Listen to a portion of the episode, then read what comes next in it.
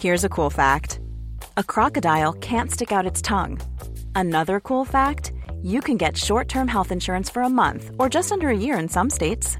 United Healthcare short term insurance plans are designed for people who are between jobs, coming off their parents' plan, or turning a side hustle into a full time gig. Underwritten by Golden Rule Insurance Company, they offer flexible, budget friendly coverage with access to a nationwide network of doctors and hospitals. Get more cool facts about United Healthcare short term plans at uh1.com.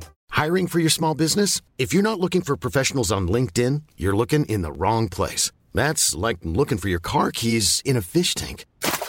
LinkedIn helps you hire professionals you can't find anywhere else, even those who aren't actively searching for a new job but might be open to the perfect role. In a given month, over 70% of LinkedIn users don't even visit other leading job sites. So start looking in the right place. With LinkedIn, you can hire professionals like a professional. Post your free job on linkedin.com slash people today.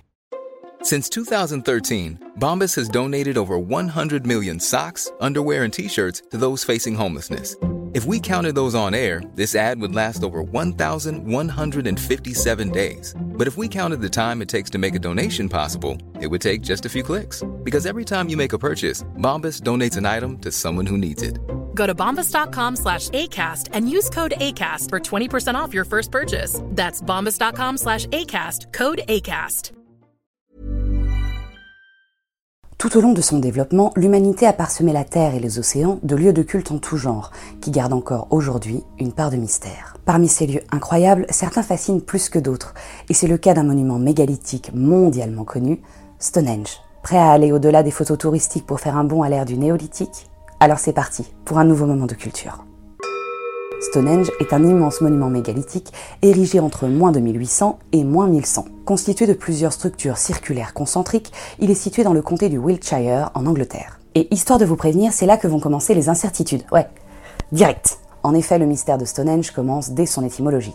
À savoir que Stonehenge est déjà appelé ainsi durant le Xe siècle. Pour certains linguistes familiers des racines germaniques, Stonehenge pourrait signifier les pierres suspendues, les pierres en surplomb, mais d'autres étymologies plus populaires lui donnent comme traduction le gibet. Bref, vulgariser Stonehenge n'est pas évident. Comme la datation de ce monument est complexe, nous vous proposons d'avancer dans le temps et d'évoluer avec Stonehenge pas à pas. Remontons bien avant notre ère, et même bien avant la mise en place de ces superbes pierres. Des fouilles ont révélé que le site sur lequel a été bâti Stonehenge présentait déjà des traces d'occupation humaine à environ moins 8000. Des trous d'environ 75 cm de diamètre ont été mis au jour après la tentative de construction d'un parking touristique. Dans ces espaces ont été retrouvés un os brûlé et du charbon de bois. Les archéologues ont estimé à partir de leur découverte que ces petites fosses devaient accueillir des poteaux de 9 mètres de haut. Aujourd'hui, impossible de voir ces trous, puisque le parking a bel et bien été construit par-dessus. On peut d'ailleurs voir sur son bitume des plots blancs qui matérialisent l'emplacement de ces fosses. Avançons un peu dans le temps. Entre moins 3630 et moins 3375 a été construit le cursus de Stonehenge, un gigantesque terrassement. Ce monument néolithique, de forme oblongue gigantesque, s'étend sur une longueur de 3 km et fait entre 100 à 150 mètres de large. De très nombreuses fouilles ont été menées sur ce cursus et ont permis d'extraire du sol un éclat de pierre bleue, un andouillet de serre et un tesson de poterie. Jusque-là, vous allez peut-être me dire Ouais. Et si je vous dis qu'en 2014, un programme de fouilles, Stonehenge Hidden Landscape Project, a mis en lumière deux fosses dont l'une marquant l'entrée de Stonehenge et alignée avec le soleil couchant c'est déjà plus classe. Ils ont également découvert des brèches, des chemins dans le cursus permettant d'accéder au site de Stonehenge. Ce cursus semble avoir été une voie rituelle, un chemin de procession qui suit la course du soleil. Mais tout ceci est invisible de nos jours, ce sont les secrets que la Terre garde bien de nous montrer, sans matériel adapté. Avançons encore un peu dans le temps, jusqu'à environ moins 2800, pour découvrir les prémices de ce que deviendra le Stone Age que nous connaissons. Parlons de ce que l'on appelle aujourd'hui Stone Age 1. Une enceinte circulaire délimitée par une levée de terre surplombant un fossé et creusée dans le calcaire semble d'abord avoir été construite. Elle mesure 110 mètres de diamètre environ et possède une entrée centrale orientée vers le nord-est et une plus petite vers le sud. Dans le fossé, de nombreux restes d'outils néolithiques ont été retrouvés, comme des pelles et des pioches, sans oublier les habituels tessons de poterie. Mais une découverte dont rêve tout archéologue a été faite en 1978 lors de fouilles. Richard Atkinson et John G. Evans découvrent dans l'enceinte circulaire le squelette d'un homme de l'âge de bronze. On surnommera cet individu l'archer de Stonehenge. L'homme avait environ 30 ans lors de son décès, et sans doute mort dans les environs de moins de 1300. Il fut enseveli avec quelques objets comme un bracelet de pierre, des silex et des flèches, dont il héritera son surnom. Il est possible aujourd'hui de lui rendre visite au Salisbury and South Wiltshire Museum de Salisbury. À ce stade, Stonehenge ne possède pas le relief que nous lui connaissons, mais les choses commencent à se mettre en forme avec la création des trous d'Aubray. Ces trous ronds, au nombre de 56 et dont le diamètre varie entre 75 cm et 1,50 m, sont profonds de 60 cm à 1,20 m. On y a trouvé un remplissage de craie, des os humains carbonisés, des baguettes de silex, des épingles à cheveux, mais aussi du charbon de bois. Ce dernier détail pousse les archéologues à penser que dans ces trous devaient se dresser de lourds poteaux de bois. Si vous vous rendez sur le site, vous pourrez très facilement repérer les trous d'Aubray qui ont été fouillés. Aujourd'hui, 34 d'entre eux sont marqués par des plaques. Et c'est à côté de ces trous qu'ont été retrouvées 55 cavités funéraires. Les restes humains à l'intérieur sont calcinés, comme le veut l'usage en vigueur à l'époque. Ce qui est notable en revanche, c'est que ces restes humains étaient parfois accompagnés d'objets rares et coûteux, signifiant peut-être qu'il s'agissait là de dignitaires politiques ou religieux. Toujours pas de pierre fièrement dressée, me direz-vous. On y arrive. Une pierre de Sarcène toise le nord-est de Stonehenge 1, la Hillstone. Cette pierre, contrairement à toutes les autres, est brute et n'est marquée d'aucune trace de taille ou de burin. Elle est aujourd'hui penchée, mais on peut encore voir un fossé creusé autour d'elle à 4 mètres de sa base. Certains disent que cette pierre a servi de repère aux constructeurs pour marquer la position du soleil levant. Mais la pierre a beaucoup bougé, le soleil ne se lève plus à la même position, Bref, vous l'aurez compris, ce n'est là qu'une hypothèse. La Stones est parfois mise en rapport direct avec les Station Stones. Ces pierres de dimension plus raisonnable forment un rectangle de direction nord-ouest-sud-est, perpendiculaire à l'axe de Stonehenge. Elles sont, elles aussi, entourées de fossés comme la Hillstone. Stonehenge 1 est difficile à se représenter puisqu'aujourd'hui c'est la Terre qui garde bien enfermées les traces de sa structure et de sa conception. Mais si vous voulez du visuel, continuons notre voyage dans le temps pour voir naître Stonehenge 2. Stonehenge 2 a été bâti entre moins 2100 et moins 2000. Oui, c'est déjà plus précis. Imaginez-vous marcher lors d'une procession. Vous êtes au niveau du fleuve Avon et vous empruntez l'avenue. Un chemin de 12 mètres de large sans compter les talus de chaque côté. Vous marchez un moment puis, face à vous, au milieu de l'avenue, la Hillstone. Et derrière elle, un peu plus loin, le double cadre de pierre bleue, composé de 80 menhirs dressés vers le soleil levant du solstice d'été. Il y a de quoi se sentir proche de vos divinités. Le spectacle devait être incroyable, mais Stonehenge n'avait pas fini de prendre de l'allure. Entre moins 2000 et moins 1100 est né Stonehenge 3. Le cercle de pierre bleue de Stonehenge 2 est démantelé et ses éléments sont mis à l'écart pour faire du terrain une page blanche. Les constructeurs érigent alors l'un des plus beaux monuments mégalithiques connus à ce jour, composé de 75 monolithes en sarcène. Les trilithes d'abord, ce sont cinq groupes de trois monolithes disposés à la manière d'un encadrement de porte. Leur assemblage, en apparence simple, est impressionnant de par la précision que nécessite le matériau. Les deux monolithes verticaux présentent chacun à leur sommet un tenon. Les tenons viennent alors s'emboîter dans les mortaises taillées dans le linteau horizontal pour former les célèbres portiques. Deux de ces portes font 6 mètres de haut. La seconde paire fait 6 mètres 50. Quant au dernier grand trilith, il mesure 7 mètres 30. Le grand trilith, le central, est aujourd'hui brisé, malheureusement. Ces incroyables portiques sont marqués de symboles tels que des haches, des poignards et d'autres armes. Tout autour règne le grand cercle de Sarcène, composé de 30 monolithes, érigés en chromlech de 33 mètres de diamètre et surmonté à l'origine de 30 linteaux. Vient maintenant le moment de parler de la pierre des sacrifices. Bon, calmons-nous tout de suite, ceci n'est qu'un délire de monsieur Inigo Jones, qui a sous-entendu que peut-être il s'agissait d'une pierre de sacrifice. Cette idée lui est venue après qu'il ait observé que l'eau qui s'accumulait dans le creux de la pierre virait au rouge. Peut-être était-ce là le sang des victimes des méchants païens. Non. Cette pierre chargée en fer, plus les algues qui poussent à sa surface, crée la coloration rouge de l'eau de pluie.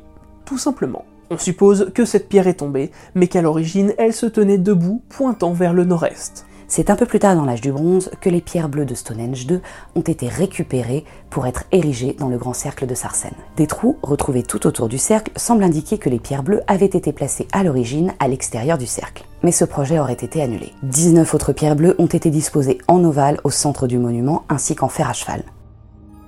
Fin de la visite. On sait que c'est difficile de se représenter tout ce bazar, mais si un jour vous avez la chance d'aller à Stonehenge, n'hésitez pas à mettre vos écouteurs et à vous repasser le début de cette vidéo. C'est une véritable chance aujourd'hui de pouvoir admirer ces pierres, puisqu'on y a retrouvé de nombreuses traces de destruction datant des premiers siècles, ainsi que des monnaies romaines. Il est normal qu'avec une telle histoire, Stonehenge ait déchaîné les passions au cours des siècles. Au Moyen Âge, avant le XVIIe siècle, on désigne le lieu comme une piste de danse de géants, ou la création du diable faudrait vraiment penser à se renouveler, hein, parce que ça devient un peu lassant à force. Au cours du XVIIe siècle, on commence vraiment à l'étudier. En 1621, Charles Ier se rend sur les lieux avec Inigo Jones, son architecte, pour que ce dernier réalise un dessin précis de la structure du monument. Inigo Jones, vous vous souvenez, c'est le mec qui a fait la blague sur la pierre des sacrifices. Fun. Peu à peu, la science avance, et la rigueur qui l'accompagne fait avancer les idées sur Stonehenge. Le lieu sera étudié au cours du 19e siècle pour ses détails astronomiques. Et jusqu'à nos jours, les recherches sur ce monument néolithique continuent. Et la première des questions à laquelle la science essaye de répondre depuis des années, c'est comment un tel site a pu être construit avec les moyens de l'époque. Parmi toutes ces théories se trouve celle de l'origine extraterrestre que nous aurons la décence de ne pas développer. Ready to pop the question? The jewelers at BlueNile.com have got sparkle down to a science with beautiful lab grown diamonds worthy of your most brilliant moments. Their lab grown diamonds are independently graded and guaranteed identical to natural diamonds, and they're ready to ship to your door. Go to BlueNile.com and use promo code LISTEN to get $50 off your purchase of $500 or more. That's code LISTEN at BlueNile.com for $50 off. BlueNile.com code LISTEN. Hiring for your small business? If you're not looking for professionals on LinkedIn, you're looking in the wrong place. That's like looking for your car keys in a fish tank. LinkedIn helps you hire professionals you can't find anywhere else, even those who aren't actively searching for a new job but might be open to the perfect role. In a given month, over 70% of LinkedIn users don't even visit other leading job sites. So start looking in the right place. With LinkedIn, you can hire professionals like a professional. Post your free job on linkedin.com slash people today. Et si vous trouvez ça inadmissible, prenez le temps de regarder l'exoconférence d'Alexandre Astier, ça fait toujours du bien au méninge. Vient ensuite la théorie selon laquelle les pierres de Stonehenge auraient été déplacées grâce à un système de roulement à billes, les rails étant faits de bois et les boules de pierre. Pour voir une démonstration de cette théorie pas si farfelue, on vous renvoie vers le documentaire De nouvelles révélations sur Stonehenge, diffusé par Arte. En 1970, des géologues suggèrent que les dalles auraient été déplacées par un glacier à l'occasion d'un épisode glaciaire. Cette théorie a été depuis réfutée. Une autre théorie, celle des rondins de bois sur lesquels les blocs de pierre auraient été déposés pour les faire rouler. Elle a été testée en 2010 par une dizaine d'étudiants de l'University College of London. Ils sont parvenus à tirer un monolithe d'une tonne à la vitesse de 3 mètres toutes les 5 secondes. C'est pas dégueulasse. Une autre théorie encore parle de gigantesques paniers en osier utilisés pour déplacer les pierres. Une autre théorie encore, émise à l'occasion d'une étude de l'université de Newcastle, émet l'idée selon laquelle la graisse de porc aurait été utilisée comme lubrifiant pour faire glisser les pierres. Les chercheurs s'appuient alors sur une étude de 300 poteries portant une grande quantité de résidus de suie. Cette idée est mise en déroute par le professeur d'archéologie Lisa Marie Chilito. Elle explique que les poteries en question sont issues de récipients alimentaires et que les os retrouvés sur place, eux, semblent indiquer que les porcs ont été rôtis à la broche. Il existe encore bien d'autres théories, mais si étranges et si nombreuses qu'on va pas toutes vous les compter, sinon l'épisode va durer 3h40. Le véritable mystère qui entoure cet incroyable site reste tout de même son utilité. Et encore une fois, nous n'avons que des hypothèses. Pas facile facile d'y voir clair quand la civilisation qui a construit cette merveille n'a pas laissé de traces écrites. Une première proposition fut faite en 1640 par John Aubrey, qui pensait que le site avait été construit par des druides, et avait donc un but cérémoniel. Plus tard, William Stockley ajoute à cette idée celle d'une fonction astronomique. En 1965, Gerald Hawkins reprend cette idée en précisant que selon lui, le serait en vérité un calculateur astronomique. Il s'appuie pour ça sur les fameux trous d'Aubrey ainsi que sur d'autres creusements qui auraient pu permettre de prédire les éclipses. Sauf qu'un an plus tard, un certain Richard J. Atkinson démontre que certains trous qui donnaient de la crédibilité à cette théorie sont en fait des dépressions naturelles. Mais l'idée selon laquelle ce lieu était un point de rassemblement spectaculaire lors des solstices d'été est largement répandue. Plus de 20 000 personnes s'y sont d'ailleurs réunies en cette occasion. Mais vous savez très bien que chez Occulture, on aime bien briser vos certitudes. Non, on adore ça. En vérité, d'après les dernières études, les initiateurs de Stonehenge s'y rendaient sans doute à l'occasion du solstice d'hiver. Premier élément, les dents et les os des porcs abattus à proximité de Durrington Wall indiquent l'âge des bêtes. Et connaissant la saison de naissance des porcs, on peut en conclure qu'ils ont été abattus en décembre ou janvier de chaque année. Deuxième élément, et non des moindres, rien ne montre une quelconque activité humaine sur la zone durant l'été. Troisième élément à retenir, le grand triliton est le plus grand élément du monument. Il est donc très probable que c'est vers lui qu'il fallait tourner son regard. Et celui-ci pointe en direction du coucher du soleil au solstice d'hiver. Quatrième élément pour étayer cette théorie, l'avenue donne la direction de ce fameux triliton, et donc celle du coucher du soleil au solstice d'hiver. Il y a tout de même quelques certitudes parmi tout ce bazar d'hypothèses. La première est que Stonehenge est un cimetière, et plus particulièrement un cimetière à crémation. Au vu des squelettes et des objets retrouvés, il aurait pu servir pour les funérailles de familles importantes, voire même régnantes. Pas n'importe quel cimetière donc. Mais plus impressionnant encore, il semble que ce cimetière se soit développé sur plusieurs siècles. Les premières traces de crémation humaine retrouvées sur place datent de moins 3000 et s'étalent sur plus de 5 siècles. Ce serait donc ce lieu d'inhumation intemporelle qui serait la cause de la sacralité de Stonehenge, et non l'inverse. Cette terre, à la base simple cimetière de personnages importants, serait peu à peu devenue un lieu de pèlerinage pour tous les événements liés à la vie et à la mort. Pour être clair, lorsque vous entriez dans le cercle de pierre en empruntant l'avenue lors du solstice d'hiver, les rayons vous faisaient face, parfaitement dans l'axe. En gros, en pénétrant dans le royaume des morts, vous avanciez vers le solstice d'hiver. Lorsqu'en revanche vous quittez ce même cercle lors du solstice d'été, en direction de l'avenue, vous avancez vers le soleil et son alignement tout aussi parfait. Vous quittez alors le royaume des morts pour entrer dans celui des vivants. Si Stonehenge est un cimetière, et donc le royaume des morts, où se trouve le royaume des vivants, me direz-vous? À 3 km au nord de Stonehenge, on trouve le cercle de Durrington, où l'on a découvert des traces d'un immense cromlech de bois. Si ces deux sites sont reliés, c'est évidemment par l'avenue, mais également par le fleuve Avon à proximité. L'eau, symbole de vie. À trépas, hmm, ce serait pas la première fois. Sans compter que la pierre comme matériau pour représenter la mort, immuable, et le bois pour représenter la vie, putrescible, n'a rien d'illogique. Cette hypothèse est étayée par les travaux de Mark Parker Pearson, qui lors de grandes fouilles a mis au jour une avenue qui relie Durrington au fleuve, comme celle de Stonehenge. À Durrington, ils ont également découvert des traces d'habitation. Elles datent de moins de 1500. Date de la mise en place des blocs de Sarsen. Il s'agissait sans doute d'un grand village. Les traces des repas montrent que les habitants n'y vivaient pas toute l'année, mais y étaient seulement présents durant la période du solstice d'hiver.